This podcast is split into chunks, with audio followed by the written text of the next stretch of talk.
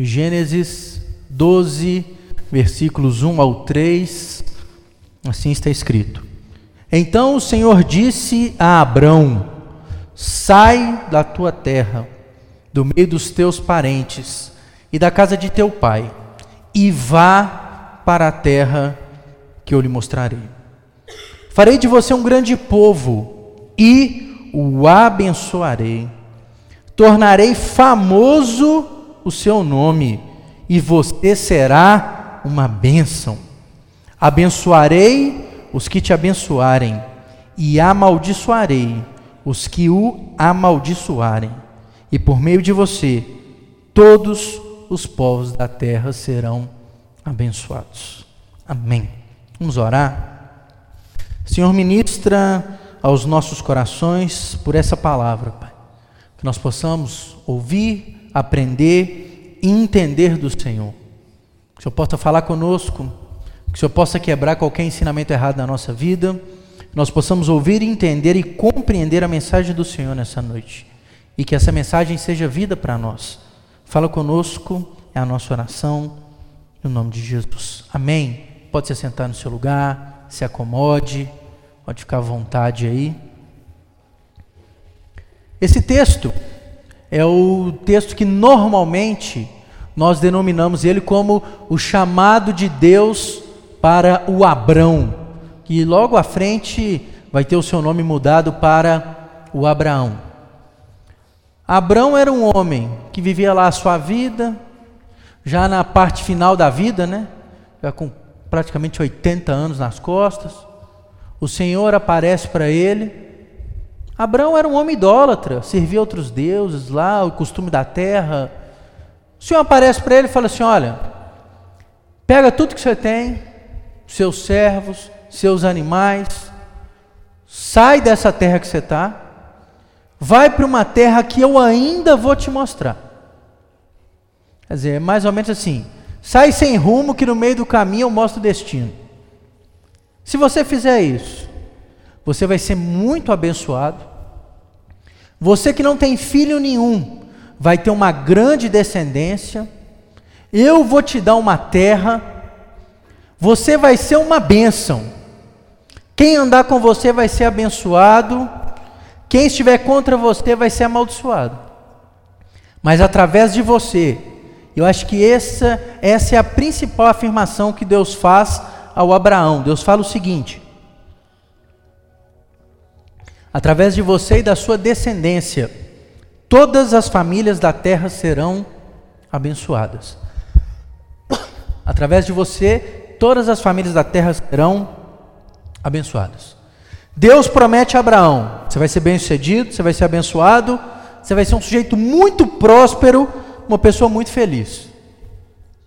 Normalmente a gente pega esse texto, só para você ter uma noção aqui, nós estamos falando de uma promessa aí que deve ter mais, mais ou menos, né? fazer um cálculo aqui, né? Quase 5 mil anos, mais ou menos. A gente pega esse texto e pensa assim: o que é ser abençoado? Ser rico? Abraão já era rico? Nesse texto aqui, ele era rico? Ele era? Vou fazer outra pergunta. Abraão, quando Deus fala que ele seria abençoado, ele era pobre? Ele já era bem. Bem. Ele já tinha vivido boa parte da vida, não é? Então a bênção de Deus aqui tem alguma coisa a ver com a riqueza? Deus não ia dar o que ele já tinha. Abraão estava com uma vida estabilizada? Você vê Abraão com algum problema? Não. A bênção que a gente precisa entender o que a palavra de Deus ensina não tem a ver com riqueza, não tem a ver com a ausência de problema. A única coisa que Abraão não tinha aqui era filho. Hoje aí tem gente pagando para não ter filho, né? Não quer, não ter problema, não sei o que, tá. Deus não está querendo nem esposa, nem marido, né? Hoje eu ouvi um falar, não quero saber de casar, não. Foi porque não quer problema, não.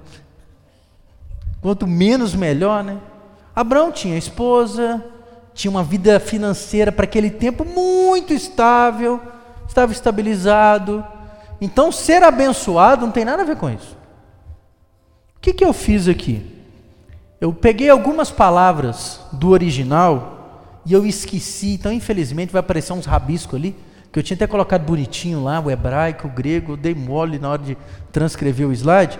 Nós vamos pegar as palavras bíblicas desse texto e de outras para entender o que, que a Bíblia fala sobre prosperidade. Que, a Bíblia fala sobre prosperidade? E a gente vai entender que prosperidade não tem a ver com dinheiro, Prosperidade não tem a ver com ausência de problema. Prosperidade não tem a ver com as suas posses, com a riqueza, não tem a ver com a sua conta bancária, tem a ver com outras coisas. Aquela primeira palavra bíblica ali é a palavra salea.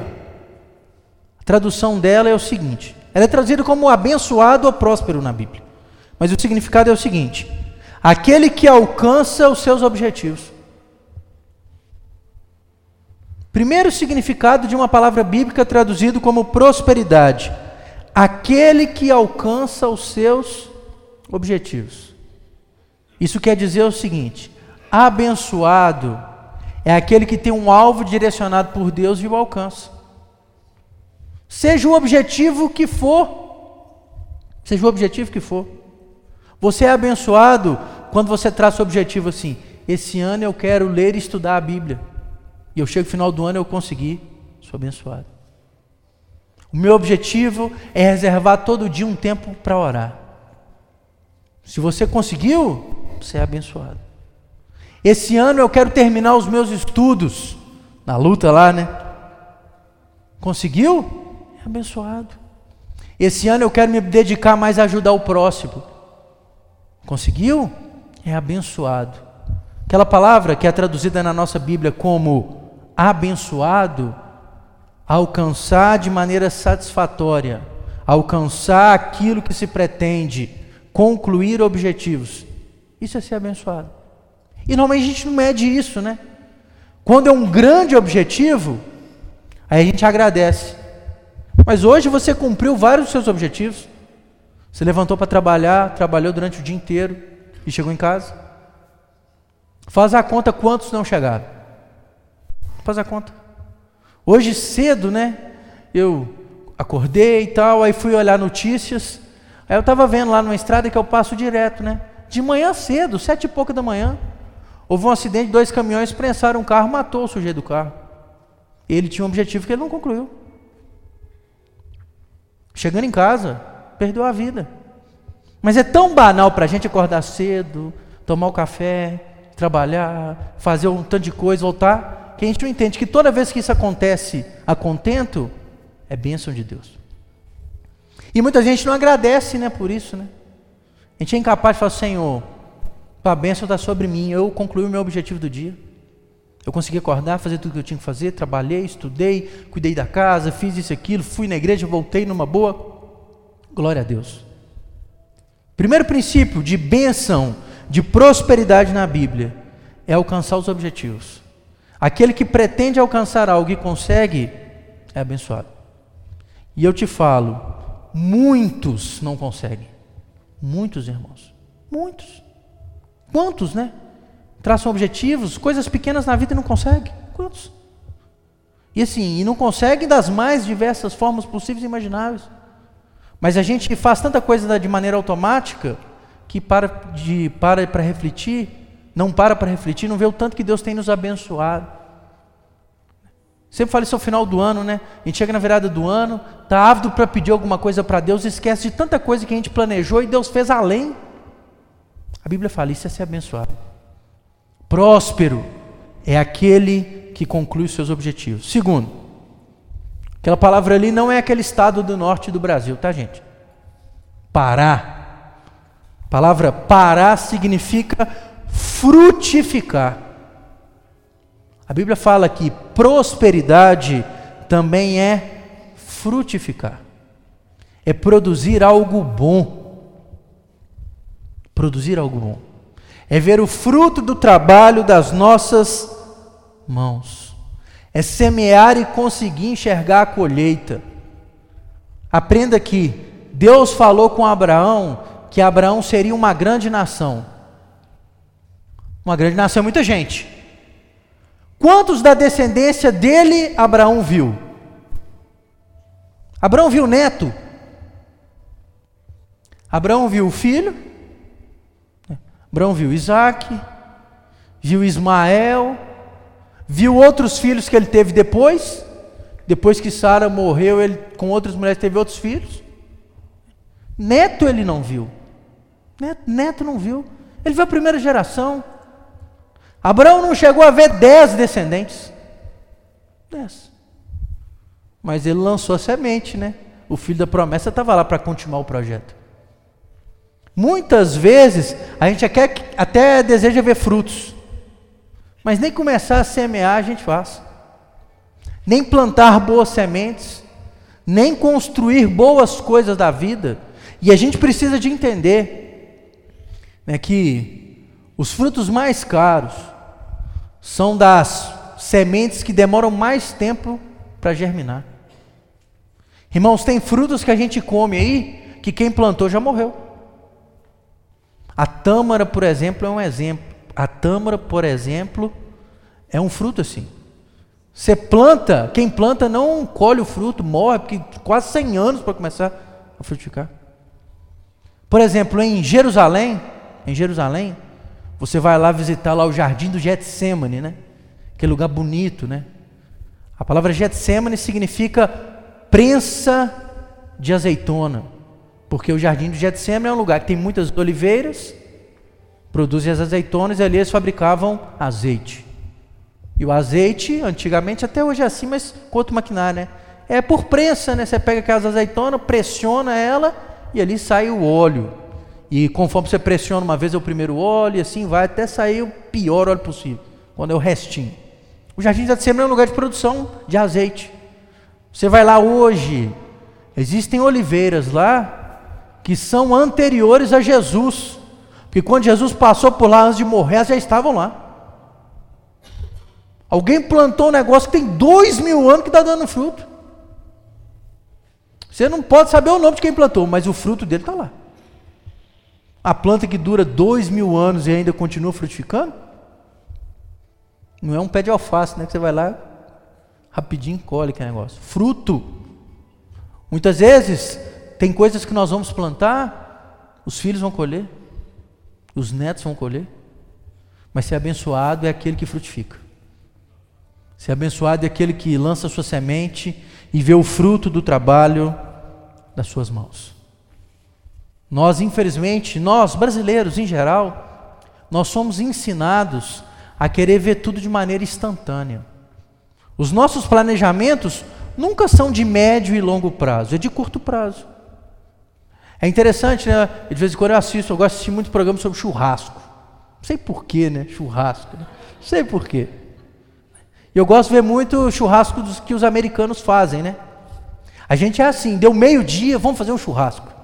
Aí corre, vai comprar o carvão, a carne, né, a asinha, meio-dia. O americano, o churrasco dele demora 16, 18 horas para ficar pronto. 18 horas. Põe o negócio lá, né? De um dia para o outro, deixa aquele negócio. E eles não, o negócio deles não é picanha, né? É peito, é costela, aquele negócio demorado. O brasileiro não aguenta isso, não. É. Nem aquela de fogo de chão que é 5, 6 horas, se colocar ela fica secando para ver se anda mais rápido. A gente é muito instantâneo. E por isso que a gente até colhe algumas coisas, mas coisas muito superficiais. As grandes colheitas demandam tempo.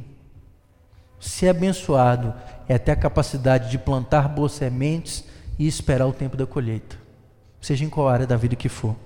Terceiro, terceira palavra ali, é a palavra braha, que ele significa bênção. Você será uma bênção. O que, que é bênção na Bíblia? Bênção não é alcançar alguma coisa. Aquela palavra ali na Bíblia, a palavra braha, significa o seguinte: ter capacidade de alcançar o sucesso. Ter ter capacidade de alcançar o sucesso. Vou usar uma linguagem popular nossa. Não é dar o peixe, mas ensinar a pescar. Isso que é bênção. Bênção não é ganhar as coisas. Bênção é receber de Deus a capacidade para alcançá-las. Isso não quer dizer que Deus não pode usar alguém para te dar alguma coisa, não é isso não. Quando Deus fala assim com Abraão, seja você uma bênção, não é porque Deus está falando assim, vou te dar tudo de mão beijada. Não, meu filho. Você vai receber de mim a capacidade de alcançar aquilo que você precisa. E Deus nos dá. Deus nos dá talento, Deus nos dá capacidade, Deus nos dá relacionamentos humanos. Deus pode usar alguém para nos ajudar, mas vai usar porque a gente tem contato com Ele. Quando a pessoa que nós nunca vimos na vida nos abençoa, a gente fala assim: isso é um milagre. Mas quanta gente nós conhecemos que Deus põe no nosso caminho e nos ajuda todo dia? Hoje eu estava conversando com uma pessoa que há tempos eu não havia, tempos. Aí estava conversando por ela, ela, com ela, ela virou e falou assim: Ô pastor, eu acompanho direto o, os cultos de vocês, vejo os vídeos, ouço as mensagens que o senhor põe no, nos, nos aplicativos. E Deus tem me edificado demais. Uma pessoa distante, longe, tem anos que não vem aqui. E Deus tem me edificado tanto pelo trabalho e pela vida de vocês. Quando eu olho a comunidade, quando eu olho a igreja, quando eu olho os irmãos, aquilo me fortifica na caminhada. Eu olho e falo assim: poxa, tem tanta gente ali que tem tanto tempo, está trabalhando, se esforçando, o pessoal está junto, então vale a pena continuar perseverando. Você sabe o que é isso? Aí você fala assim: isso é uma benção. A gente olhar e falar assim: as pessoas olharem para a vida da gente e ver assim, eles continuam firmes, eu preciso continuar também. É esquecer uma benção, é receber de Deus a capacidade para continuar a caminhada, até o ponto que as pessoas olham para você e consigam ser incentivadas pela sua caminhada, pela sua força, pela sua determinação, pela sua persistência, pela sua fé, pela sua perseverança. Irmãos, Deus nos dá isso. Olha o que a Bíblia fala. A Bíblia fala que a fé que nós temos, Deus nos deu. Cada um recebeu de Deus uma porção de fé. A Bíblia fala que quando a gente enfrenta as dificuldades e vence, sabe o que a Bíblia fala? Deus acrescenta em nós perseverança. Não é isso que Tiago fala? Aquele que passa por várias provações recebe de Deus perseverança. Quando nós perseveramos, a Bíblia fala, Deus acrescenta esperança no nosso coração. Conforme a gente vai caminhando, Deus vai nos dando poder e autoridade, capacidades para enfrentar o dia a dia. E é isso que é ser uma bênção. Ser uma bênção não é receber tudo do céu de mão beijada. Sabe? Bênção, negócio você vê na televisão, né? Fulano pega lá a toalhinha ungida, passa na porta do banco, a dívida some. É, um som do caloteiro, né? Compre e não paga que Deus some a dívida. Isso não é a bênção, não, gente. Se Deus faz isso com alguém, o que Deus está ensinando? Pode gastar à vontade que eu pago. Bênção é mesmo se há um descontrole financeiro na nossa vida, e todos nós podemos passar por isso. Deus é misericordioso, abre portas, e na hora que você assusta, você consegue resolver aquilo. Deus manda alguma coisa para te ajudar, na hora que você assusta, resolveu. Deus te deu capacidade para, através do seu esforço, do seu intelecto, suas relações, o que for, você consegue resolver. Isso é uma bênção. É receber de Deus poder, a capacidade para conseguir resolver suas questões. Próxima palavrinha. Aquela ali a gente conhece, né? Shalom. Ah, mas shalom é paz. Shalom é paz. É, sim, sim. Um dos significados da palavra shalom é paz. Um dos. Um dos. Shalom também significa prosperidade, sabia? Não tem prosperidade maior do que paz, gente. E paz aqui não é ausência de problema. Paz não é ausência de problema. Vamos lembrar de Jesus. Jesus fala assim: Olha, eu deixo com vocês a minha paz. Mas essa paz que eu dou, é um tipo de paz que o mundo não pode dar. Qual é o tipo de paz que Cristo nos dá que o mundo não dá? A paz da nossa sociedade é o que? Ausência de problema. Não tem problema, não tem dificuldade, não tem conflito, paz. Você pega o dicionário, vai estar lá assim, paz, dois pontos. ausência de guerra ou conflito. Essa é a paz da sociedade. Agora, a paz que vem de Deus, a paz que é a prosperidade de Deus para nós, é um estado de satisfação, de confiança, de contentamento, independente da circunstância. Independente da circunstância. Lembra lá daquela afirmação do profeta que a gente canta, né? Ainda que a figueira não floresça, ele dizia: olho lá para o pé de fruta, não vejo flor. Ainda que eu olhe para a videira e não vejo fruto. Quer dizer, eu vou lá na figueira não tem um frutinho. Eu vou lá na plantação de uva, nada. Ainda que eu olhe para os campos e não veja nada, está tudo seco. Aí o profeta fala assim: Eu ainda assim confiarei no Senhor. Ainda assim. Ainda assim estarei firme no Deus da minha salvação. O que, que o profeta ensina? A minha paz não é por aquilo que eu vejo. Não é. Ah, se está tudo bem, está tudo bem. Se está tudo mal, está tudo mal. O profeta fala: não. Estando bem ou mal nas minhas vistas, a minha paz vem de Deus. A minha estabilidade, a minha confiança, a minha completude, o meu bem-estar, a minha harmonia não vem da circunstância à minha volta, vem do Senhor. Isso é bênção, isso é prosperidade. Essa é a verdadeira paz. Isso é ser próspero.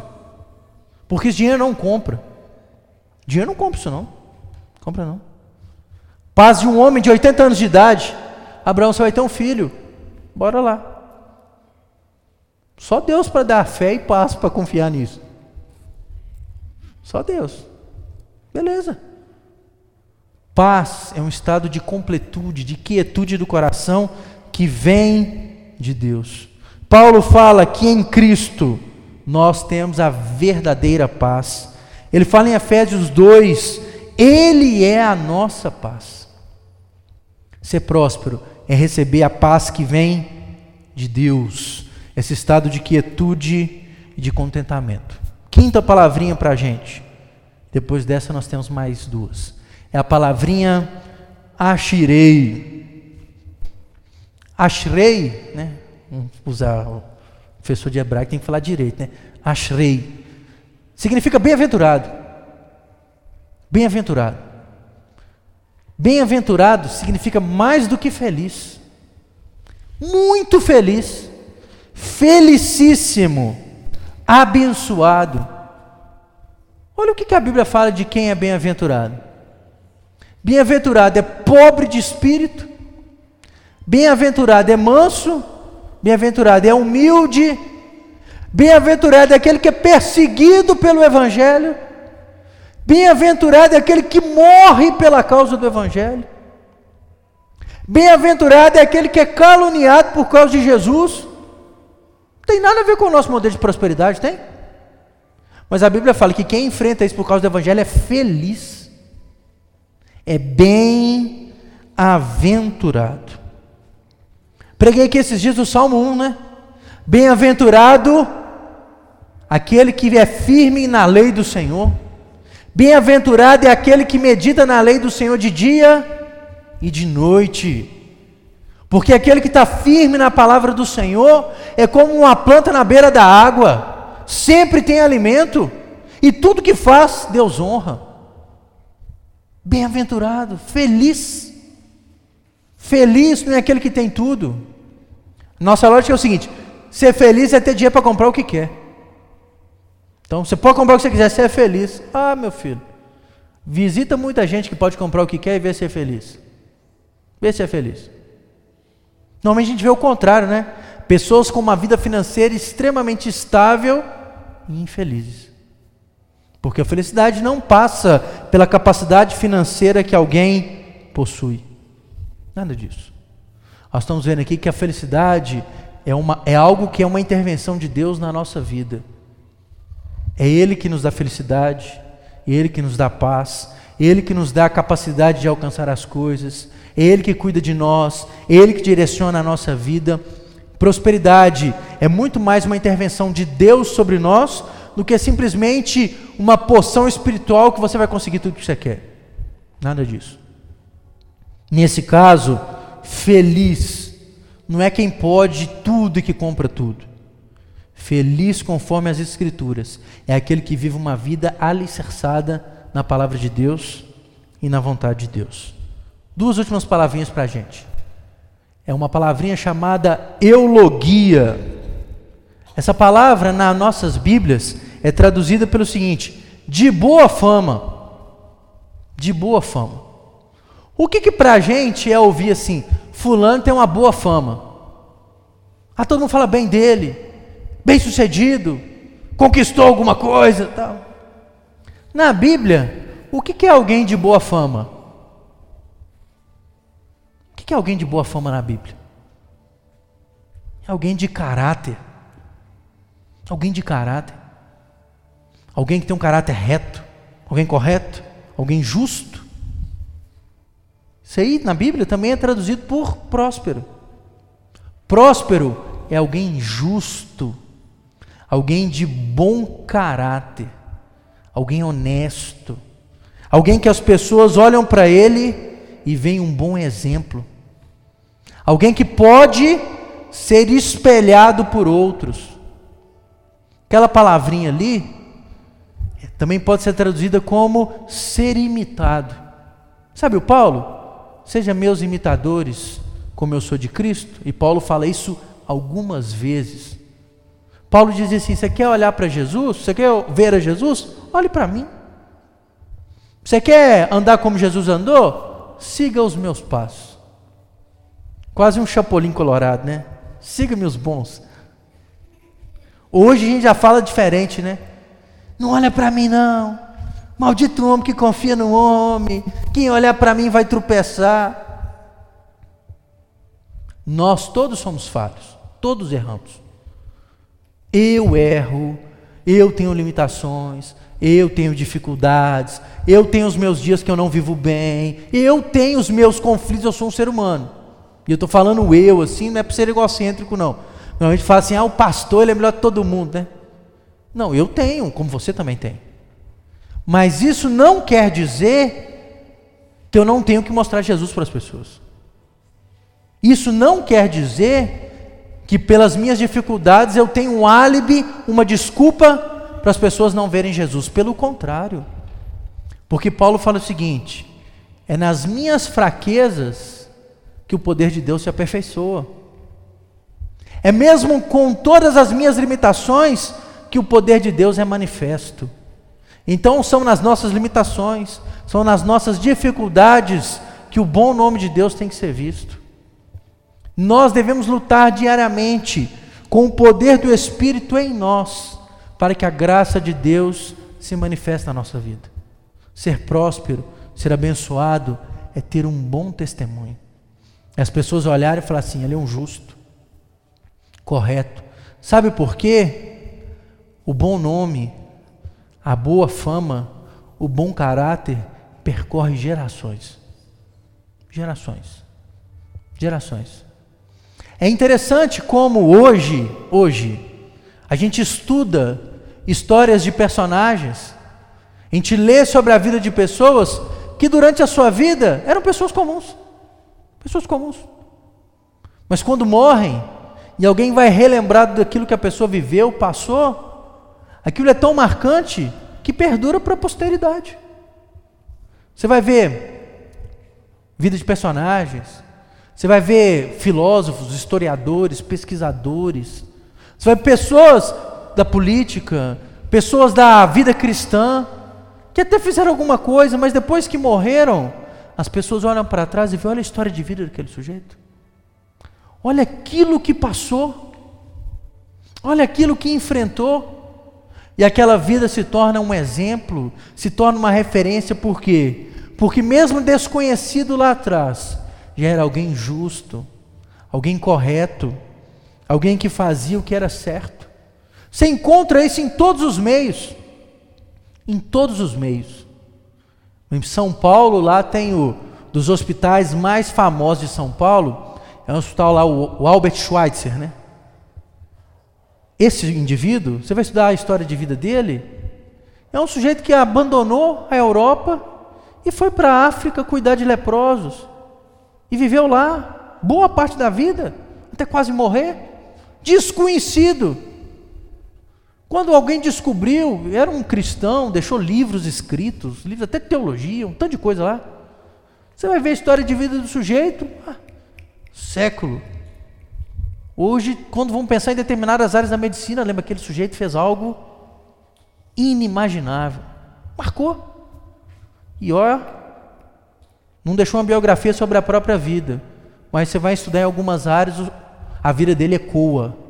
Alguém de boa fama. Alguém que deixou algo que o dinheiro não compra. Que o dinheiro não compra. Marcou a vida das pessoas. Por fim, a última palavrinha é a palavra Macarios. Ela é o mesmo significado da palavra Ashirei lá, né? É o bem-aventurado. Mas é interessante que ela tem um outro significado também. Aquele que tem uma grande fortuna. Quando a gente pensa em fortuna, a gente pensa em quê? Dinheiro. Olha como é que a mente da gente é. Se aquilo significa também bem-aventurado, o que é ter uma fortuna? A Bíblia fala. Ter fortuna é ser humilde, ser manso, deleitar na lei do Senhor, não andar igual o ímpio, não seguir o caminho do pecador, não sentar na roda do escarnecedor. Isso é ter uma fortuna, porque é algo espiritual, a Bíblia ensina. A nossa fortuna não é nessa terra, ela é no céu. Eu peguei todas essas palavras para que a gente entenda uma verdade. Prosperidade nada tem a ver com dinheiro.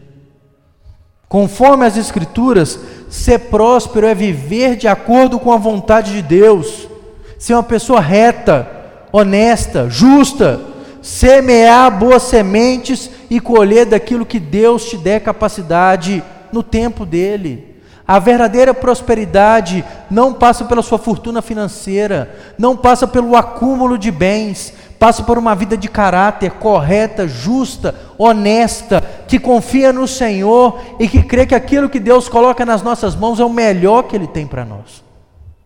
Nós vamos acreditar nisso, é a verdade bíblica. Para de dar ouvido a esse tanto de besteira que é pregado na televisão, que se ouve no rádio, de vídeo, de DVD. Porque aquele tipo de prosperidade que a gente ouve aí é uma prosperidade que só enriquece quem a prega. Isso é a realidade. Quem é o mais próspero é o pregador da prosperidade, porque ele está usando da boa e da má fé das pessoas para se enriquecer. Isso não tem a ver com o Evangelho. O Evangelho ensina uma série de outras coisas, entre elas que a verdadeira prosperidade não é medida pela sua conta bancária. Tem muita pessoa que não tem dinheiro nenhum e é próspera. E tem muita gente rica que não tem nada de prosperidade, é miserável. Tem muito na conta bancária, caráter terrível, uma pessoa desonesta, uma pessoa que não tem convívio nenhum. Quem está à sua volta é meramente um interesseiro em busca de algum objetivo. Não tem um amigo, não tem um familiar, não tem ninguém próximo. Próximo, que prosperidade é essa? E muitas vezes a gente pega essas pessoas e tem como referência. Eu quero ser igual o empresário tal. Vai ver a vida dele. Quem está perto não aguenta, tolera por causa do benefício que ele pode oferecer. Isso não é a prosperidade que Deus tem para nós. Ser próspero conforme a palavra de Deus é receber de Deus a capacidade de plantar boas sementes, de marcar a vida das pessoas, de produzir algo que vai durar. Vai durar. E aquilo que Deus nos faz produzir, homem nenhum pode tirar. Nós possamos entender, buscar e viver a verdadeira prosperidade que Deus tem para nós. Assentados mesmo, nós vamos orar. Senhor, nessa noite eu creio que a tua palavra nos trouxe uma verdade. Ser próspero não é ser rico. Ser próspero não é acumular bens. Isso é uma visão capitalista da realidade que nada tem a ver com o Evangelho. A prosperidade, meu Deus, muito mais a ver com uma vida justa, correta, honesta, uma vida santa, uma vida que frutifica na vida das pessoas, uma vida que tem paz, aquela que o mundo não pode dar uma vida de contentamento, de satisfação que vem do Senhor. Que mais, meu Deus, do que a preocupação em acumular bens, em adquirir alguma coisa, que a nossa preocupação esteja em viver a tua vontade, com pouco ou com muito, Tal como Paulo disse. Paulo afirma em Filipenses que ele aprendeu o segredo de estar contente, de estar satisfeito, de estar em paz, de ser próspero em qualquer situação. Paulo afirma que ele era contente tendo muito e não tendo nada. Ele afirma que ele podia todas as coisas no Senhor que o fortalecia. Que essa seja a nossa prosperidade, a plena satisfação no Senhor, independente das circunstâncias à nossa volta. É a nossa oração. E que seja, meu Deus, o nosso caminho de vida, no nome de Jesus. Amém e amém.